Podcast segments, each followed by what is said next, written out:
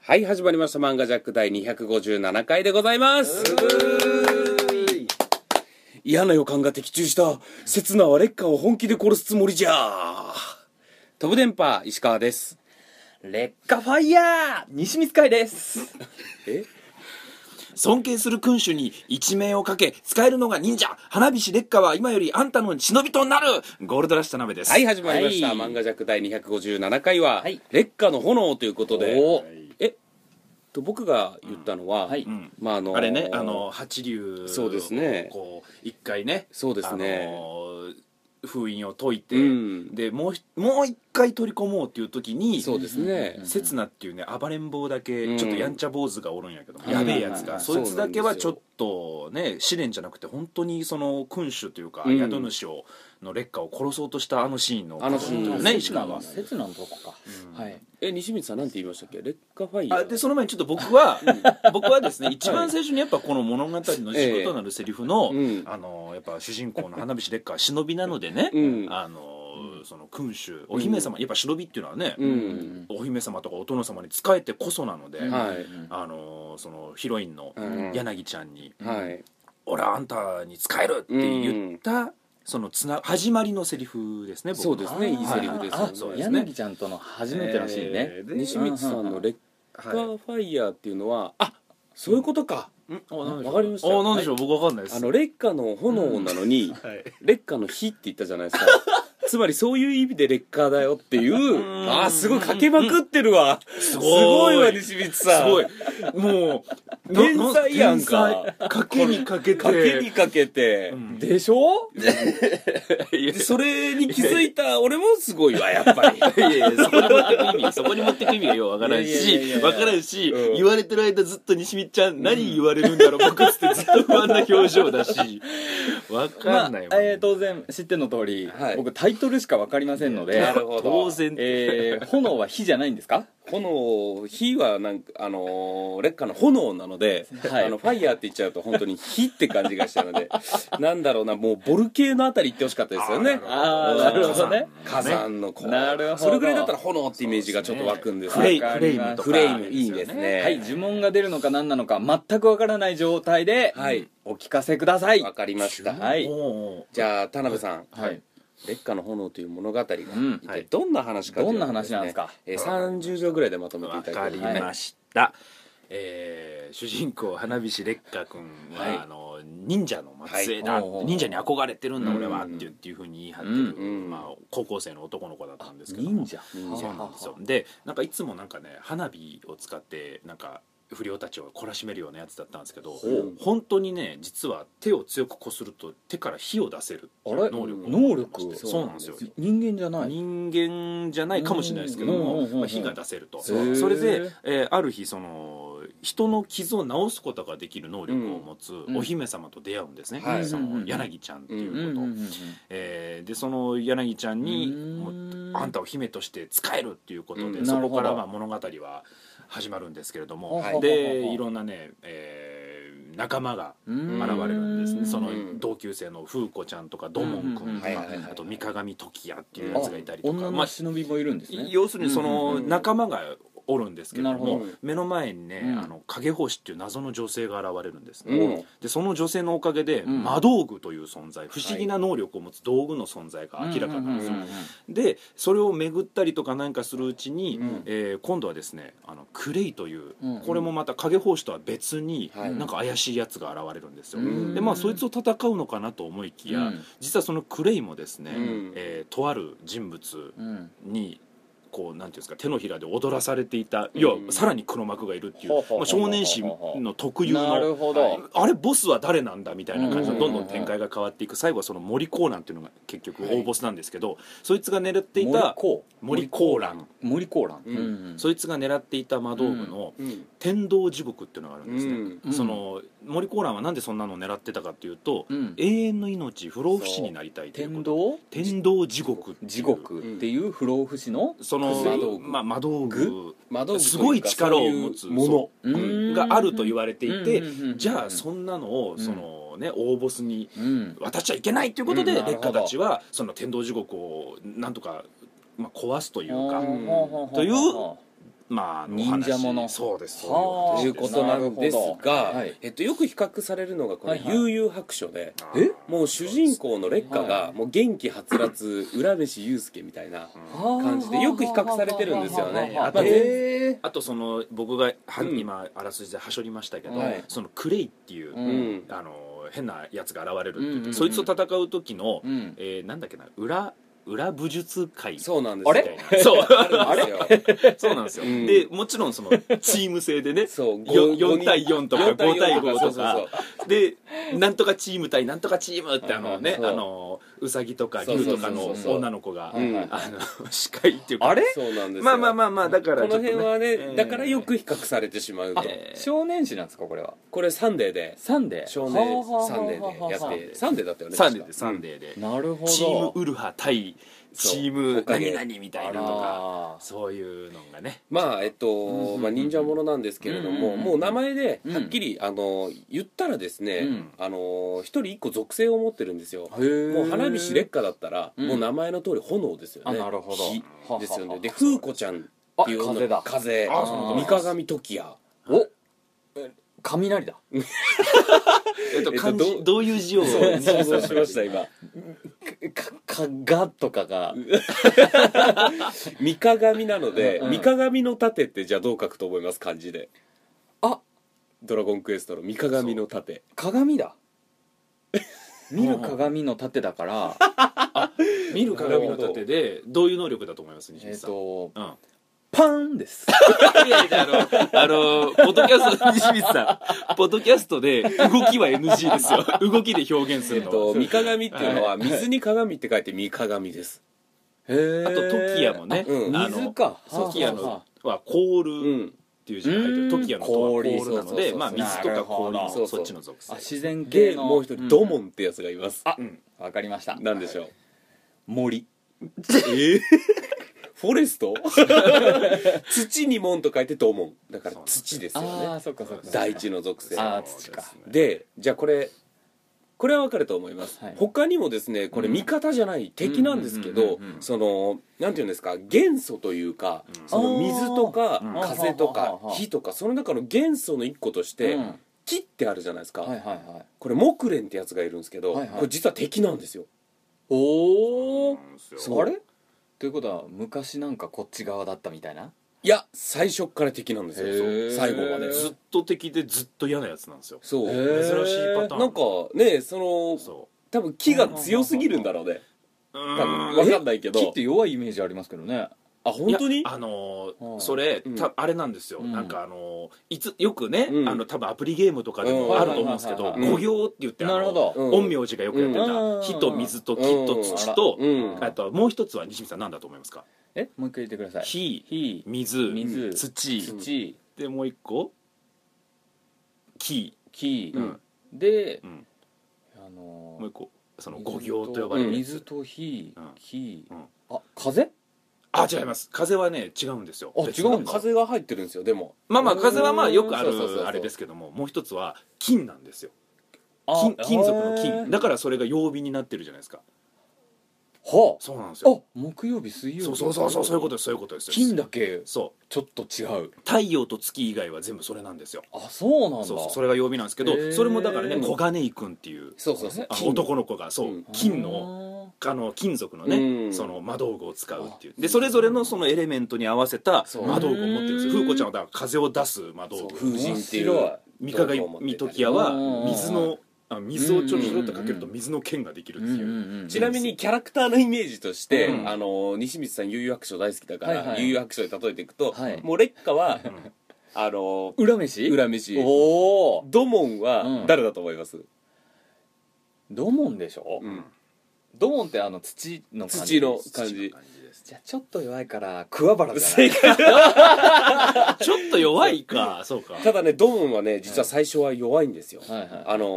ーすごい筋肉ムキムキのモヒカン野郎なんでですけれども、その魔道具を取る前は普通の人間でちょっとパワーがあるぐらいの、うんうんちょっと相撲身タイプだったうんんですけれへども魔道具つけてからむちゃくちゃ強くなるーってあいうらららだから、うんあの、そこも桑原と一緒なんですよ。次元とあの次元 と。あの、成、というより成長性ナンバーワそうそうそうそうそうン、意外性ナンバーワンみたるいほどなね。しかも相手との戦い中に進化するそうそそううそそううあまさにあまさにそうそまうさにそうでまあフーコは置いといて、まあフーコは言女のっ子た、だかららねそうボタンみたいなねあーまあ立ち位なるほど置ねであの戦いますけどしっかり、うんうんうん、ででじゃあ三鏡時矢はどっちだろうな比叡ああちょっとね、うんクールでかっこいい感じだから、ん僕のイメージはクラマなんですよなるほどそうですまあでも確かに遊白書って実はどっちもクールやねそうだあれ ねそうそうそうで小金井君だけうん見た目はちょっと冷えっぽいんですけどなるほどあのスピードがあるとかその戦い方あーただキャラが全然違うんですよあーレッカのミニチュアバージョンみたいな風に言われててうんうんうんうんうん元気な感じのでもちょっと冷えっぽい感じですよね見た目そはうキルアに近いというかああうんなるほどなるほどそうすごいねまあ誘白で例えちゃいけないんでしょうけれ どもわかりやすくね西まあ光さん西光さんが知ってる作品で例えるとなるほどということですなるほねどなるほどはい裏武術大会でしたっけ そうなんかそんなそなうね確そかんななんか名前まあそういう戦いがあるんですようんうん裏殺人なんかそ会んみたいなねそんななるほどうん面白ポイントとかうんなんかグッとするくるシーンとかありますかいっぱいありますよ、うんうんうんあのもともと、うんあの敵のクレイってやつがいて、うんこいつがもう爆発的人気なんですよ、むむちゃく見た目もかっこいいしええすいませんちょっとい例えちゃいけないんだと思いますけどは「い悠々白書」だとえっとね見た目は全然違いますよ、はい見た目はあのもう本当にかっこいい、うんうんうんはいいいんですよ、はいはいあの色男、はいはいだけどうん雰囲気的な、うんその実は聖なる心も持っていたのかもしれなないみたいな感じからするとトグル弟うんあうあんなるほどねうん最後あの限限界とねうんそうななんかいい感じ実はこのクレイってやつはレッカカのお兄ちゃんなんですようんえはそうでレッカって、はいまあ花火師レッカまうんあ、あのー実は花火師レッカとクレイって、うんうんあのー本当の忍者の時代の人物なんですよそれがタイムスリップしてえタイムスリップというかそのそうタイムスリップであってます、あの400年前に、そうそうそうそうあの本当にあの織田家と織田信長と戦っていた、うんその火影の里の忍びの、うんうんうんうんそこのに暮らしてたんですけど、うんあのへー僕が冒頭で説明した影法師という、うんうんうんうんその人がその人は実はクレイクレイとはイボ違うか、うんえっうんと、烈火のお母さんなんですねそうそうそうそうでその信長に、うんはの軍に攻められて里を、うんうんうん逃がすために、うんその禁じられたうん術で、あなるほど、うん次元をの壁を開けてあら劣化たちをうん今の現世に送り込んできたんですそうよなんですよへーでそのそれ禁じられた術なので、うんその呪いを受けて影法師は死ねない体になったんですよ、そうです不老不死そうですだからずーっとそのままの若さで死なずに、劣化たちの時代まで普通に400年過ごしてあら、うんきたっていうちょっと影法師メインの回ちょっとグッときそういだやグッなとそうなんですよきますよそうあなるグッほどときそまうすそようそうそうであのクレイのお母さんは、まあ、言ったら、うんその桜花っていうあのほかげのうん当主がいて、うんまあ、側室性質とかあるんで、うん最初にそのクレイのお母さんうんとできた子供がクレイで、側室との間にねそう側室との間にできた子供がクレイで、はいだから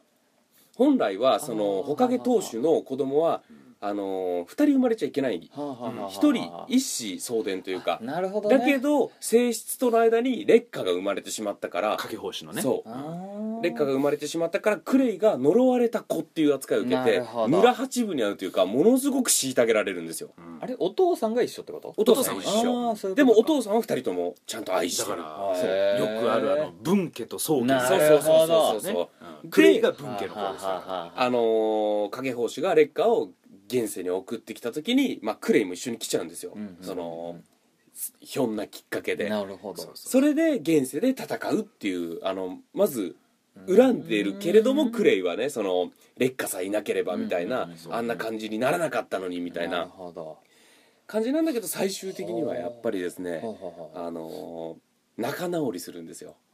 敵なのに敵だけど、うん心の中では劣化は強えなるとほかど認め出すんですよそれで最終的には、うんうん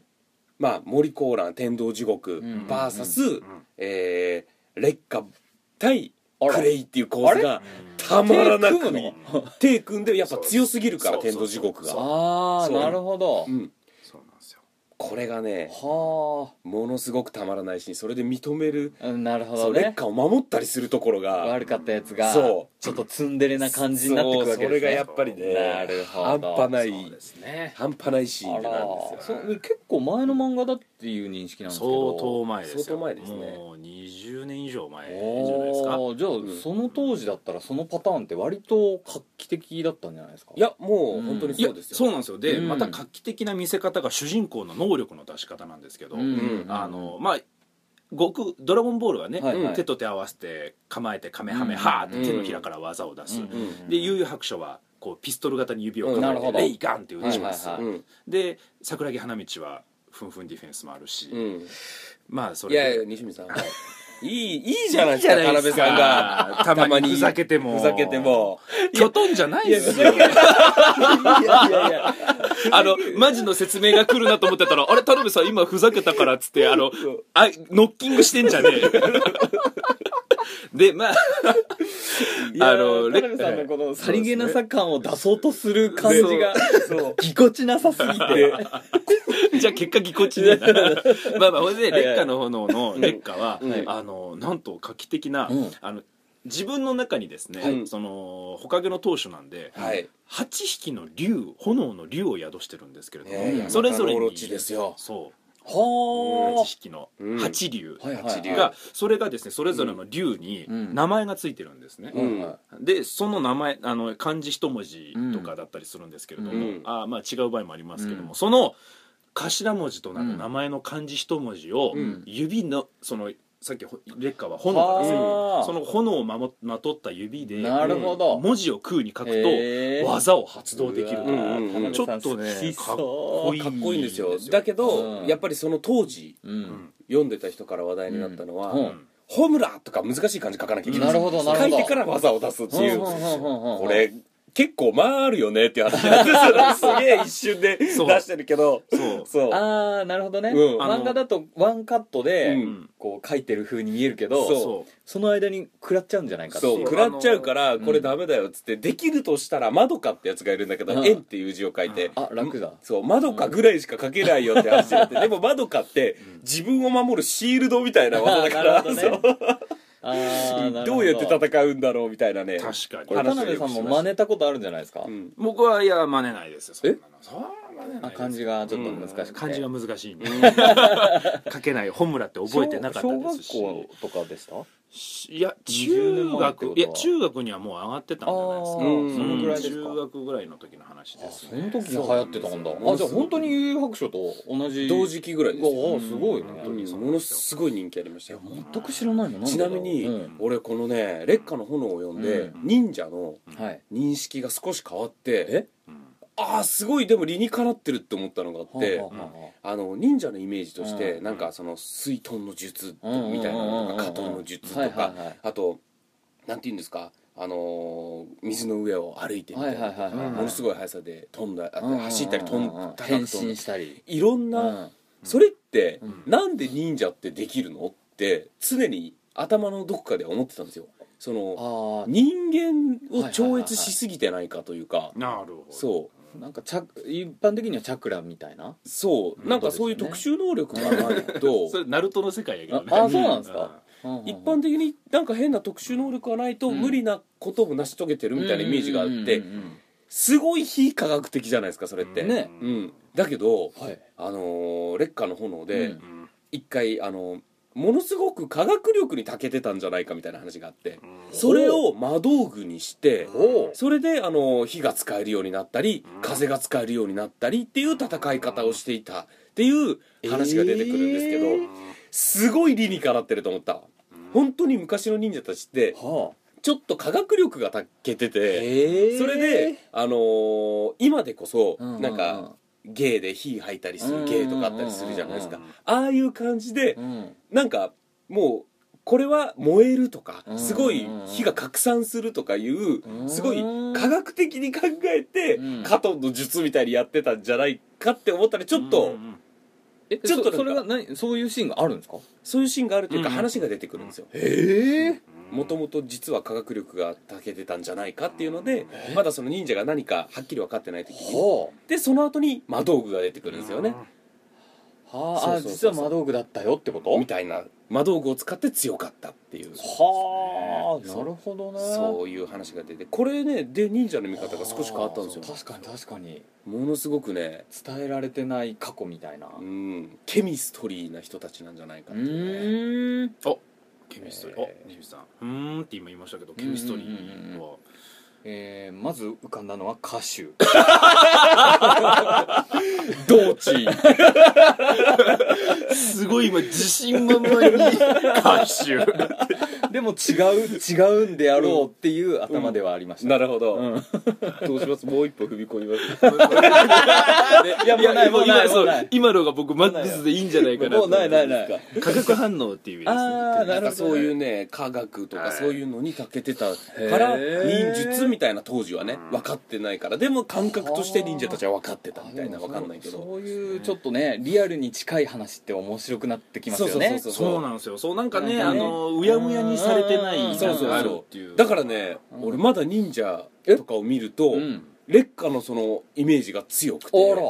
チャクラがどうとか気がどうとかなるじゃない訓練がどうとかじゃなくは科学科学だったんじゃないかなってなんか思っちゃうなんあかあれあがー面白いそうですねなんか昔はね、うんオカルト系なだろうっていうふうに決めつけちゃうけど、うん実はなんか古代遺跡とか、ここれってなんかすごいもしむしろ科学的な文明が発達してたんじゃないかっていうのがうん最近になって分かってきてますもんねそうそうそうそはあなるほどね忍者もそのピョンって高く飛べたっていうよりは、うんうんうん忍者の刀は実はその地面に刺してうん踏み台にできるように作られていた刀だったとか、でそれに紐がうん長い紐がついてて、ピョンって飛んだ後その紐を刀につけといてクンって引っ張ってあーなる刀ほをど手札にあ手札じゃないわ 手元に戻すうカードゲームなの ちょっとね、カードゲームがやりすぎ やりたすぎたね、やりたすぎてカードの手札って言っちゃいましたけども、とかちゃんと理にかなったうん道具を使ってるんですよ、実もと際にもとそれがあ足踏み台にできるわって発見じゃなくて、うんそもそも足踏み台するためのそうそうそう形状だったみたいなからそうあの侍は刀のつばってあのほら、うんあのね、持つところのところにあるやつ、あれはいろんなおしゃれでいろんな形してるんですけど、うん忍者は四角いんですけど、うんそれはちょっとでも踏む面積がうん広くなるようにっていう、はあ剣を突き刺してそのつばに乗ってはあピョンって飛ぶんでだだかかららそうね塀とかを飛び越えられるっていうのはそういうことなんですよ、計算されてるんですそうよなん全ですよ部うわうわちなみにですよはいはこいの劣化の炎の好きなキャラとかうんベストバウトとかのお話も少ししたいんですけどはいはい、好どうでしょう田辺さん好きなキャラきなキャラちなみにですようんこのねクレイのチームクレイの手下みたいなその人たちがいっぱいいるんですけうどんこいつって劣化たちと戦ってうんどうやって負けるのかイメージがつかないやつらが結構多いんですよほむちゃくちゃ強い演出されてるしうあやあつなるほどねは、うんまあうんうん、うんなんとか気合で勝つとかあるじゃないですか、違うんですよほいいやつだったりするんですよめちゃくちゃうんえう敵がもう劣化たちの仲間にいてもおかしくないようなキャラクターのやつらが結構いっぱいいるんですよ、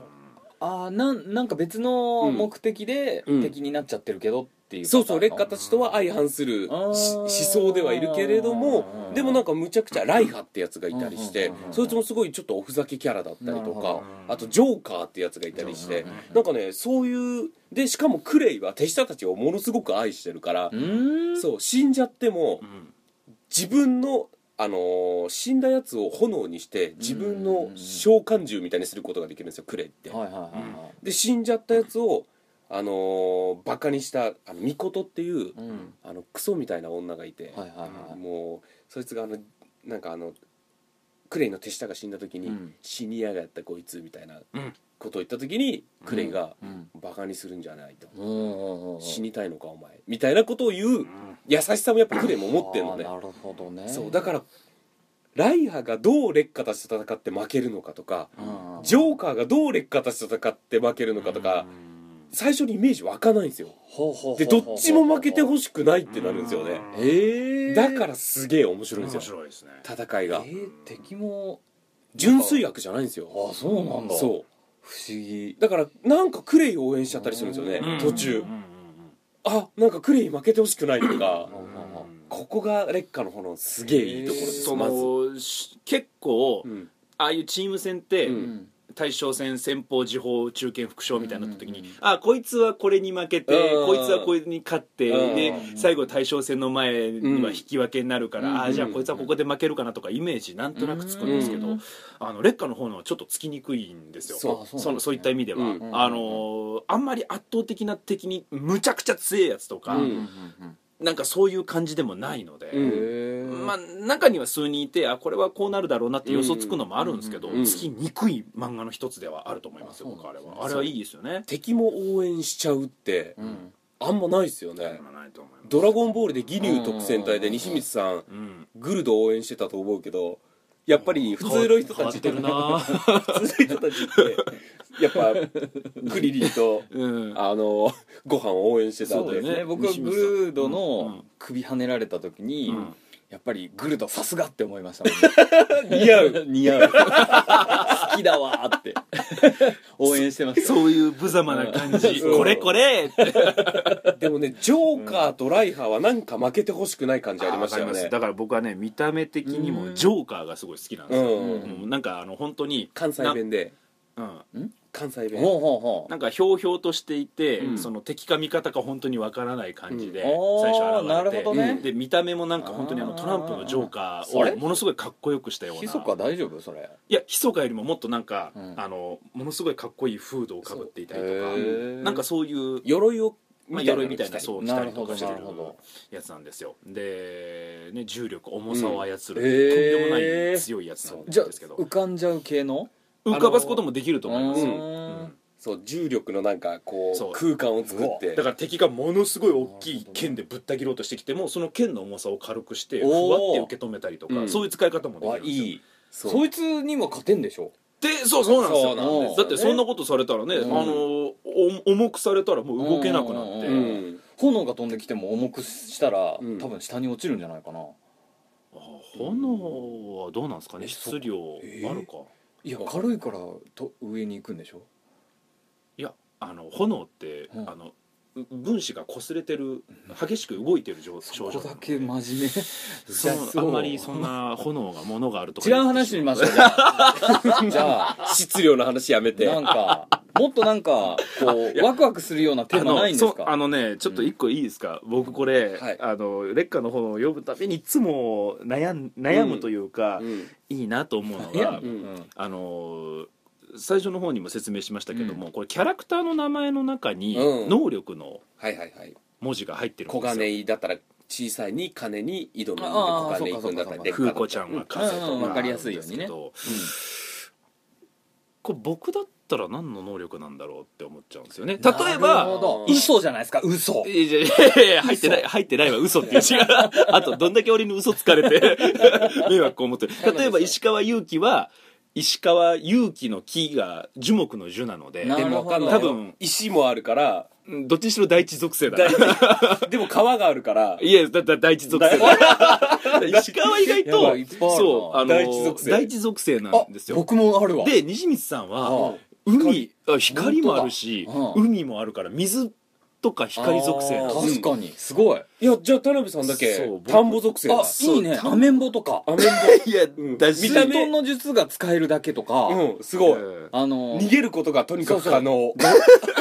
泥っぽい泥っぽいで田辺俊弘の「あの都市」っていう字がはいあの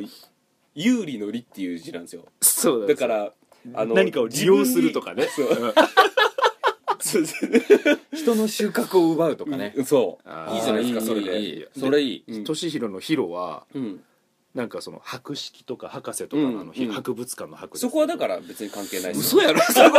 はだって石川は例えば勇気はねあ勇気の勇は本当にあの勇者とかの勇ましいっていう字と樹木だから、うんなんか勇ましい樹木のそうですよ木だからね木木トン使いですよそうそう、うんでだから勇気があるなんかね主ナルトの主人方の公ほっかぽげと一緒いですよねそううん主人公っぽいでしょ、うんただ田舎出身でありそうですよね田舎っそぺうっそうぽそういそうで元気でそう西光都さんは会派じゃないよ都会派じゃないそうなんですよ西光さんはあの漫画とかでよくある、んなんか主人公最初のね最初の南部かは主人公の周りの町で始まってたら、うんうん全国に目が行き始めた時に西にも強いやつがいるそみうたそいうそうなそうそう急に現れるもしくは西洋のせいかもしれないしね、いや関西西関西の関西ので西の海方ぞの海属性海で属性でも唯一勝てない人物がいるんですよおーなんでしょなんかこれモーゼってやつがいてううんモーゼが現れた時はもうそう真っもう二 つカーンってもうそれまではみんな「ダメだあの海属性はでかすぎて誰も勝てねえ」っつって西光さんは「あのひょうひょうひょうひょうひょうひょうそうせやろ?」ってそういう感じのイメージ足も八本足も八いやいやいやめちゃくちゃだわあとモーゼ、うん海にしか強くないじゃんいやだからそのそれまで何の役にも立たんかったモーゼってやつが、うんねそあの急に現れて、いやいやいやいやいやまさかこいつがっつって西光ちゃんをパッカーンって割っうて、そいやそいつ、まさかそこまでそこに来るまでに誰かにやられとる絶対でそうなんですよ僕だけなんかなるほどういや田辺さんた属性田がんぼなたい田辺の田が田んぼなんではいはいうんもうあだとかはら底辺の辺が入ってるからいやいやさあのそれ上でも言えるわなんで下にした今そこをつけただけやろそれ田は辺俊弘の中に恥ずかしいっていう字入ってないるないわないわないわ田辺俊弘のどの部分が恥ずかしいっていう親のセンスすごいいなや親のセンスとかそういうことじゃ恥ないずわかしさを乗り越えてほしいってこいや恥ずかしさとをです乗よりね越えてほしいってどういうことじゃあですちょっと僕じゃあもともと恥ずかしい人みたいに言うなわかんないんですよだからああなんですか僕と田辺さんはいではい好きなキャラの話とかちょっとしてくんで西光さんはどっちに好感が持てたわかりましたそのキャラクタちょっと話長いんで1分ぐらいにしてもらっていいですかー 短いな逆 にじゃあ好きなキャラとかベストバウトの話もちょっとしたかったんですけどあーいいねと思いますあじゃあ,、うんあの好きなキャラで、うんあのーちょっとうん1分間喋ってうん1分間喋ってって付け足してってください、ああでなる今ほこどっちが優勢でですっていう感じなるでほど言ごっちてょいいごでちすょごちょかごちょ話してくれるなとそうですよ、わかりましちょったとね、うんじゃあまずキャラの名前はえーじゃあ石川からでいいですかはいまず僕の好きなキャラクターはもう圧倒的にはいはい小金井薫っていうですねあやっぱ金ですよねがもうものすごく好きなるほどもともとこいつってクレイの手下なんですよ、でクレイの手下でそのまあ忍者にめちゃめちゃ詳しい先生がいて、はいはいはいはいでレッカーはその先生にすごい慕ってるんだけど、うんうんうんそのおなんかこ奥さんとうんその先生を攻撃ししちゃうんですよね、うんでも小金井君は、うんなんかそのもともといいやつで、うんまだ子供だからあんまり分かってないっていう感じで、うん木蓮っていうクソ悪いやつとこうタッグみたいのを組んでてで木蓮がむちゃくちゃやることでもちょっと疑問を持ってるみたいあな、あなるほどそうねもともとだから敵なんですよいいなあそうそれはいはもいはいとはいもと敵ででも、うんあのーなんかせんすごい強いから無邪気に戦ってるみたいな、ああ別にあの劣化たちがは悪い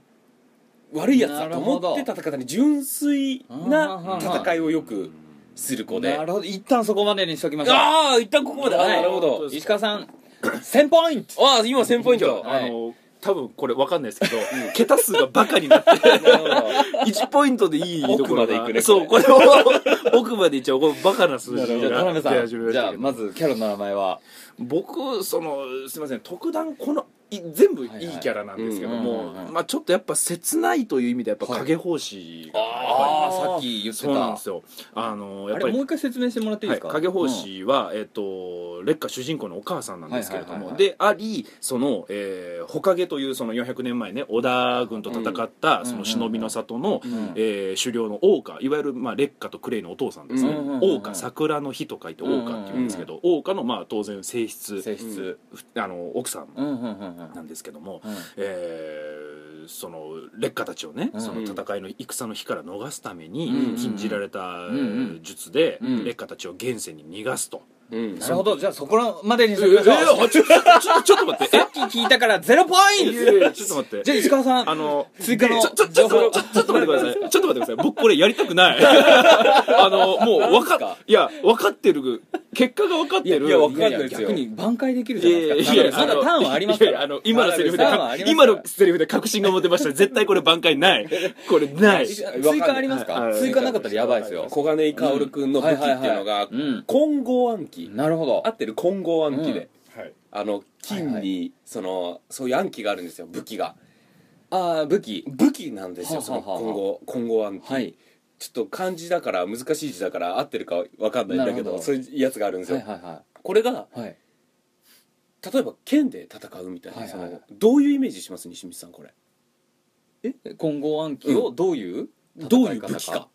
あのイメージできてます人の魂を吸い取る感じのやつじゃないですかああ実はこれですね、はい小金井君のいいところが、うんものすごく頭がいいんですよはい頭がいい、ほうそのセンスがあるというなかるほど実ははいこれ、あのパズル形式で戦いの人たちに組み立てながら戦うんですよ、いやめっちゃ面白そうそうだから弓の形にして弓にしたりとか剣の形にはあして剣の形にしたりとかはいはいはいはいであのー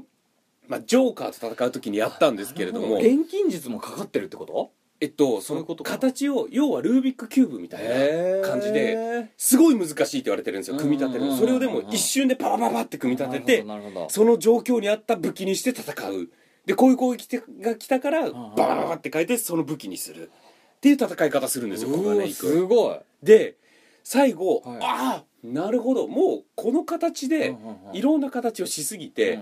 あのー敵と戦ってる時うんに、はいもうこれ形ないんじゃないかでもうんうんうんもう一個形が残されてる、ほえもううあ全部パズルを解いて、うん全種類やったんじゃないかと思ってたらそうもうないさうあんうんうどんうするんだって言った時に、うんあの最後の形「うん無」ってやつがあって全部バラッバラにしてはで一つのところに集中的に集めてあ、はその攻撃するみたいなやつがあって。あ、うわ超面白いそう普通はいはいはのい劣化とかって火をバーって出したりとかフルボだったらうん風でバーって戦ったりなんですけど小金井君だけちょっと変わってるんですよ戦い方がうんそこの素晴らしさ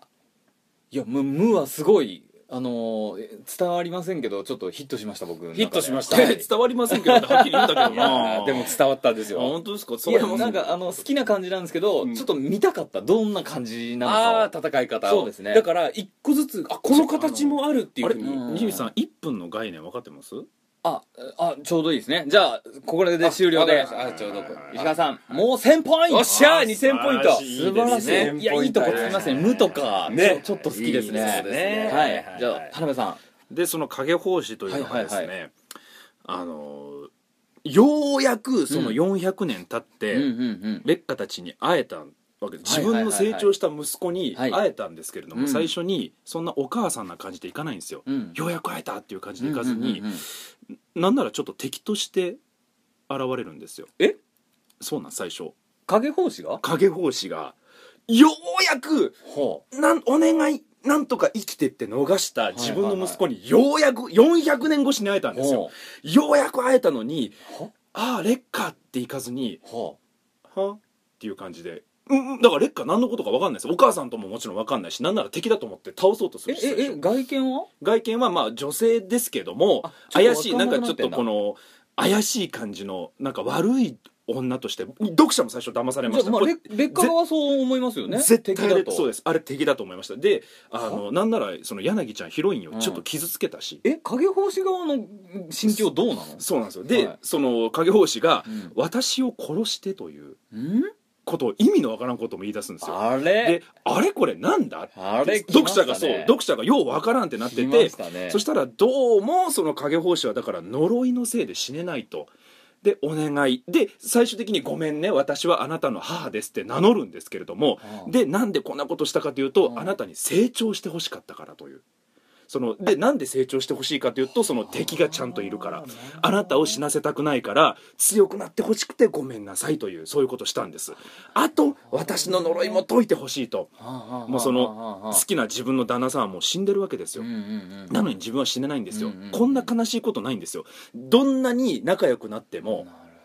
人とつながり持てば持つほど悲しくなるんですうんうんうんうよんその人は死んでいくのに自分は死ねないっていうなるほどその人はどんどん年老いていくのに自分は年老えないっていう、っはていうその悲しさからもう解放されたいということで劣化に強くなってほしいとちょっといいですねそうなんでですですはいあのー現世に送り込んだ、いはいはいでその当然その劣化は、うんあのー現世である男の人に拾われるんですけれども、そいつが要はその現世でのお父さんですよね本当のお父さんはその忍びのあー王家なんで育ての親育てのお父さんがいるんですよ、うんうんうん育てのお父さんはだからその事情何も知らないんですよなるほど何も知らないんですけれども、うんうんうんそのおえ影法師と会った時に、うんその知るんですよあなんか並々ならぬ事情があるんなるほだどなということで、でそのお父さんも全てを快諾してうん分かったと育てるということでえ影法師をいやかやっちゃうってこといややっちゃらはないです影法師も大変だったんだなっていうことでそれで嫁でもに劣化のこ迎といやじ劣ゃなくて化の劣化のことをうんちゃんと育てるよって言って、なんかそのふざける時の様が、うんなぜか奇遇なことに、えるうん奇妙なことに、うんその育ての親うんが桜花と似てるんですよだからそこで影星がほうどどことなくあの人に似ているあれって言うんですよこのなんか奇妙な時間のつながりというかあれ生まれ変わりかみたいなみたいなわかんないですけど読者も最初そう思いましたなるあほどれじゃあこれなんか下手すりゃしままあ、子孫っていうとね劣化が子供だからありえないんでしょうけどなんかそういう生まれ変わり的な子孫というよりかはそうかなんかそういう奇妙なな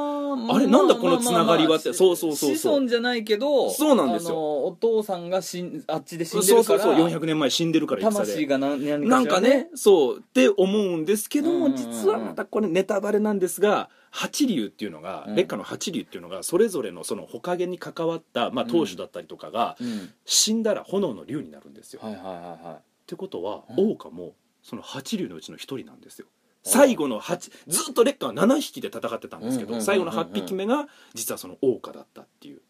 ことなんですけはどあまあまあまあこれはもうここまででね、まあ、この影法師西水さん、はいか1分っていう概念分かってます影方針についてはも あも興味がも持っとつもっと影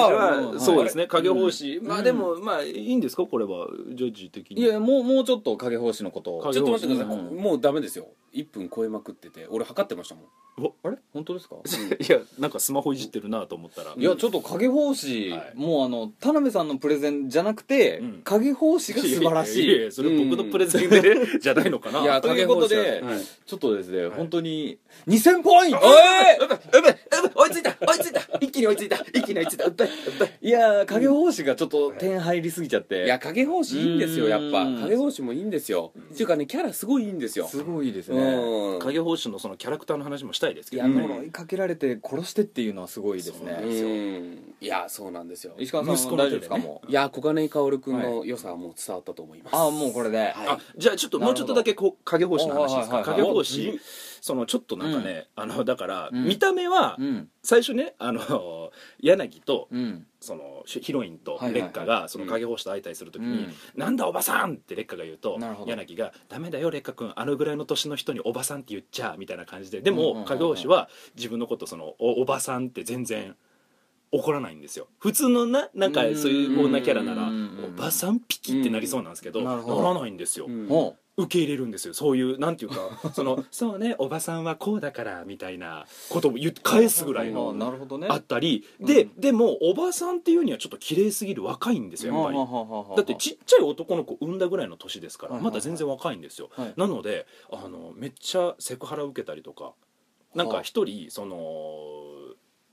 石川がこの冒頭で言った「はいい、かん刹那はなんとかを殺す気じゃ!」って言った、うんえーそのいつも八竜の一人のおじいちゃんなんですけど、うんうんうんまあ亀仙人的なエロじじいで、うんみんなにセクハラするんですよ、うだかんらそのあの劣化のお母さんにもセクハラするんですよ、えーで、うんだからそのセクハラされてる時もなんか、あのー大人なのにうんなんか少女のように恥じらうんですよ、うんそれがまたなんかた いやたまらんなと思い天ながらあのかげろう確かまだ22歳とかなんですよねあ若いんやったっそうけあ自身も若いのか、うんそうかそうなるかほ、どねだからなんかちょっとなんかねえ田辺さん、はい付け出す話が その、田辺さんえのそのエッチ などうなんそれ、うんで最後、うあのーおまだいけるかそのね呪い、今のところマイナスポイント入あってますーマイナス入大っ丈てるん夫でですか最後、うんいやあの最後、いや大丈夫ですよ最後、はいそのあとある道具のおかげでなるほどんと呪いが解けるんですよ、うん、で呪いが解けておそのついに現そうそれでそのまま僕は死んでしまうのかなと、ね400に生きてるからと思ったそうだよら、死なずに、はいやっぱりそんだけ頑張った影郎にも何かご褒美がないと読者としてはやってられないんですよなるほどだから死なない呪いは解けるだけだけそのままの若でさ年取っていくもうそのまま、うんここからはもう年取って死ねますよ、じゃあ一緒に歩むのは誰ですかって言ったらさっき言ったちょっと似てるって言ってた桜花に似てる自分の旦那さんに似てるって言ってしかも自分の息子を大切に育ててくれたその育ての親と一緒にハッピーエンドうそう行くんじゃないかというところでじゃないかというそうまだ嫁にももらってるっていう描写がね確か一緒に住むみたいな話になってるんですけあどー嫁になるとまでは確か書かれてなかったよなるうほどねそこはぼやかしてそうそうそうなんですよ終わってるんだ そうなんですそうなんですででも一応やっぱりそこはハッピーエンドで、なるほどね、はい、あ僕がいいって思ってた、はいちょっと不幸な感じが薄れてんなあということで、はいマイナス100ポインおトっしゃプラスになりませんでしたしマイナスをエロでマイナスーいやー自殺点取ってくれてありがとうございまそすということでこのキャラ勝負はい石川さんの2000ポイントで勝ちやったーあの小金井くんやったよ俺あはの1000ポイントって入った割には2回しか点入ってないからこれ2ポイントでよかったんじゃないかなって僕今思うんですけど2ポイントい制やダーまメあですでもこのこれジャッジにも問題あったよちょっと 今他にもねベストバウトとかマジですごいいい戦いのシーンとかもたくさんあるんですけれどもあーあるんちでょすっねとねそうですね劣化の炎を語りきるにはですねもうお時間が足りないということなのでねまあ30巻以上出てますからねうん確か33にあそうなんだ33かなあれだけね、うんうん